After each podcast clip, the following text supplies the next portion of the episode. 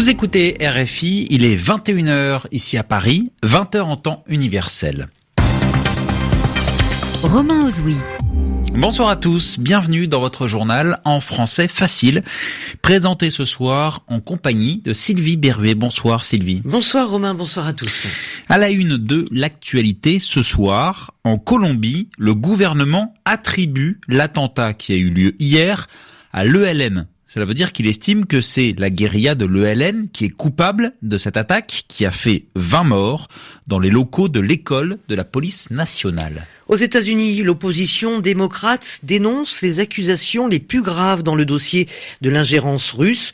Selon un site d'information, Donald Trump a demandé à son ancien avocat de mentir devant le Congrès pour le protéger. Et puis en France, Emmanuel Macron à la rencontre des maires pour la deuxième fois depuis le lancement du grand débat national en début de semaine.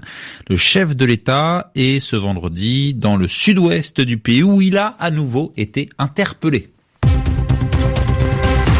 Le journal. Le journal. En français facile.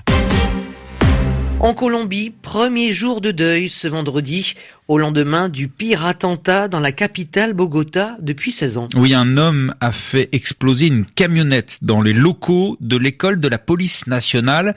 20 personnes ont été tuées et l'enquête avance vite puisque ce vendredi, le ministre de la Défense a désigné un coupable, la guérilla de l'ELN, qui est la dernière guérilla à être encore active en Colombie. Détail avec Romain Le Maresquier. La rumeur ne faisait que s'amplifier depuis hier et ce matin, après des opérations de police menées à l'aube par les forces de l'ordre, Guillermo Botero, le ministre colombien de la Défense, a officiellement attribué cette attaque à l'ELN. Hier, l'auteur matériel de cet attentat avait déjà été identifié, un certain José Aldemar Rojas Rodriguez, un homme de 56 ans amputé du bras droit, originaire du département de l'Arauca, un département où justement l'ELN est très présente. Selon le ministre de la Défense, cet homme ferait partie de l'ELN depuis plus de 20 25 ans. José Aldemar Rojas Rodriguez, connu sous le nom de guerre de Mochoquico, ce qui signifie le manchot, appartenait au front Domingo Lain qui opère justement dans ce département. Par ailleurs, ce matin, un certain Ricardo Cabajal a été arrêté lors d'une des opérations de police lancées dans le sud de la capitale colombienne. Pour l'instant, on ne sait pas quels sont les liens entre les deux hommes, mais Ricardo Carvajal doit être présenté à un juge dans la journée, ce qui devrait permettre d'en savoir plus. Pour rappel, la dernière attaque perpétrée contre des policiers remontée à janvier 2018, c'était c'était à Barranquilla, une attaque revendiquée par l'ELN qui avait coûté la vie à six policiers et en avait blessé 40 autres. Et selon les experts, cet attentat risque de porter un coup fatal aux négociations entre l'ELN et le pouvoir colombien. Aux États-Unis, des révélations euh, très embarrassantes hein, pour Donald Trump. Oui, dans le dossier de l'ingérence russe, c'est-à-dire l'intervention soupçonnée de la Russie dans la dernière élection présidentielle américaine. Un site d'information affirme en effet que Donald Trump a demandé à son ancien avocat, Michael Cohen, de mentir devant le Congrès. Euh, cela fait l'effet d'une bombe. Éric de Salle, vous êtes en direct de San Francisco pour RFI. Eric, pour l'opposition démocrate, ce sont les plus graves accusations dans ce dossier et donc l'opposition démocrate demande qu'une enquête euh, sur ce sujet soit menée. Oui, Romain, à Washington, l'opposition compte bien utiliser cette polémique. Ces accusations selon lesquelles le président des États-Unis a poussé son avocat au parjure devant l'une de nos commissions sont parmi les plus graves à ce jour, a tweeté euh, le président démocrate de la commission renseignement de la Chambre des représentants. Dans son enquête, le site d'information BuzzFeed cite euh, deux sources policières selon lesquelles Donald Trump aurait demandé à Michael Cohen, son ex-avocat, de mentir lors de son audition devant le Congrès. C'était l'été dernier, audition qui concernait le fameux projet immobilier de la Trump Tower, une tour de 100 étages à Moscou. Et c'est à ce sujet que Michael Cohen a lui-même reconnu avoir menti sur les dates euh, pour protéger euh, Donald Trump. Car l'ex-avocat du président américain déjà condamné à trois ans de prison coopère maintenant avec le procureur spécial Robert Mueller. Toute la question est maintenant de savoir s'il a menti de son propre chef ou si, comme le révèle BuzzFeed, à la demande de Donald Trump, euh, s'il l'a à la demande de Donald Trump. Et la réponse pourrait venir de Michael Cohen lui-même, puisque euh, l'ex-avocat du président euh, doit de nouveau témoigner sous serment devant le Congrès le 7 février prochain. Et si Michael Cohen confirme ces accusations, certains élus de l'opposition demandent déjà qu'une procédure d'empêchement soit euh, enclenchée contre le président Trump. Éric de Salve, correspondant de RFI aux États-Unis, également dans l'actualité américaine, on reparle d'un deuxième sommet entre Donald Trump et Kim Jong-un. Ce vendredi, le bras droit du leader nord-coréen est à Washington. Alors on parle de bras droit pour qualifier la personnalité la plus proche d'un dirigeant. Donc le bras droit de Kim Jong-un a rencontré Mike Pompeo, qui est le secrétaire d'État américain. Euh, cette rencontre s'est déroulée dans un hôtel de Washington avant de se diriger vers la Maison Blanche où l'attendait Donald Trump. Et ce soir, la Maison Blanche affirme qu'un prochain sommet entre les deux hommes se tiendra à la fin du mois de février.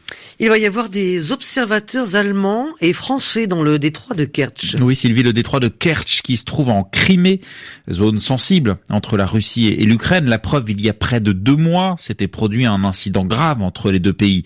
La Russie avait capturé trois navires militaires ukrainiens avec à bord 24 marins.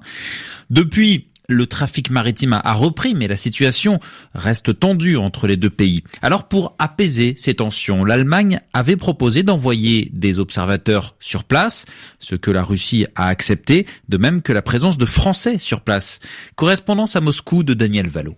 Selon le chef de la diplomatie russe, cela fait plus d'un mois que la proposition est sur la table. Sergei Lavrov affirme que c'est Angela Merkel qui a proposé à Vladimir Poutine d'envoyer des observateurs allemands dans la zone du détroit de Kerch. Vladimir Poutine a immédiatement accepté de même que la présence d'observateurs français a déclaré ce vendredi le chef de la diplomatie russe à l'issue d'un entretien avec son homologue allemand Heiko Maas en visite à Moscou. La présence d'observateurs étrangers permettrait sans doute d'apaiser les tensions dans la zone du détroit de Kerch, qui a été le théâtre d'un incident maritime particulièrement grave entre les gardes-côtes russes et la marine ukrainienne. Près de deux mois se sont écoulés depuis l'incident, mais les marins ukrainiens qui se trouvaient à bord des navires arraisonnés par la Russie sont toujours derrière les barreaux. Le ministre allemand des Affaires étrangères a d'ailleurs profité de sa visite en Russie pour demander leur libération, mais sur ce point, la Russie reste intransigeante. La détention provisoire des 24 hommes a été prolongée cette semaine jusqu'au mois d'avril. Daniel Valo, Moscou, RFI. En France, euh, deuxième étape du débat national ce vendredi pour Emmanuel Macron. Oui, ce débat qui se veut un lieu d'échange pour répondre à la crise des Gilets jaunes. Il a été lancé mardi lors d'un déplacement du président français dans le nord-ouest du pays. Et ce vendredi, Emmanuel Macron était dans le sud-ouest de la France, dans le département du Lot. Et comme mardi, il a été interpellé par de nombreux maires qui s'interrogent sur le sens de ce débat. Et la position des maires rejoint celle de nombreux Français. En effet, selon un sondage, deux personnes sur trois en France doutent de l'utilité de ce débat.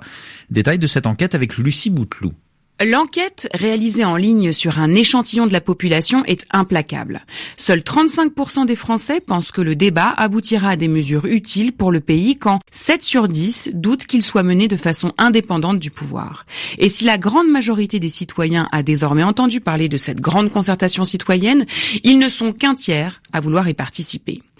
Pourtant, Sébastien Lecornu, le ministre chargé des collectivités territoriales et co-animateur du grand débat national, a indiqué ce matin que 360 débats étaient actuellement référencés sur la plateforme en ligne et que l'ensemble du territoire était couvert. Parmi les thèmes proposés par Emmanuel Macron, celui sur la fiscalité et les dépenses publiques arrive largement en tête des attentes des Français quand la transition écologique n'occupe, elle, que la dernière place des préoccupations. Les associations de lutte contre la pauvreté déplorent que la concertation élude les questions touchant aux plus précaires et elles réfléchissent déjà à comment s'organiser pour recueillir leurs paroles et tenter de la faire peser dans ce grand débat national. Lucie Bouteloup, et alors que ce grand débat est maintenant lancé.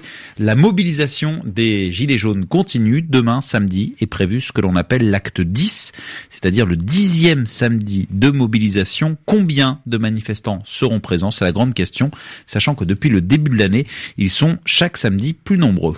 Enfin, en tennis, il ne reste plus que deux chances françaises à l'Open d'Australie. Oui, et toutes deux sont dans le tableau masculin. Il s'agit de Lucas Pouille, qui affrontera l'Australien Popirine, et Pierre-Hugues Herbert, qui sera opposé au Canadien Raonic. Ces deux matchs se dérouleront la nuit prochaine. Merci d'écouter RFI, ainsi s'achève ce journal en français facile. Merci Sylvie Berruet. Merci à vous, Romain. Merci à Christophe Loisel. 21h10 ici à Paris, une heure de moins en temps universel.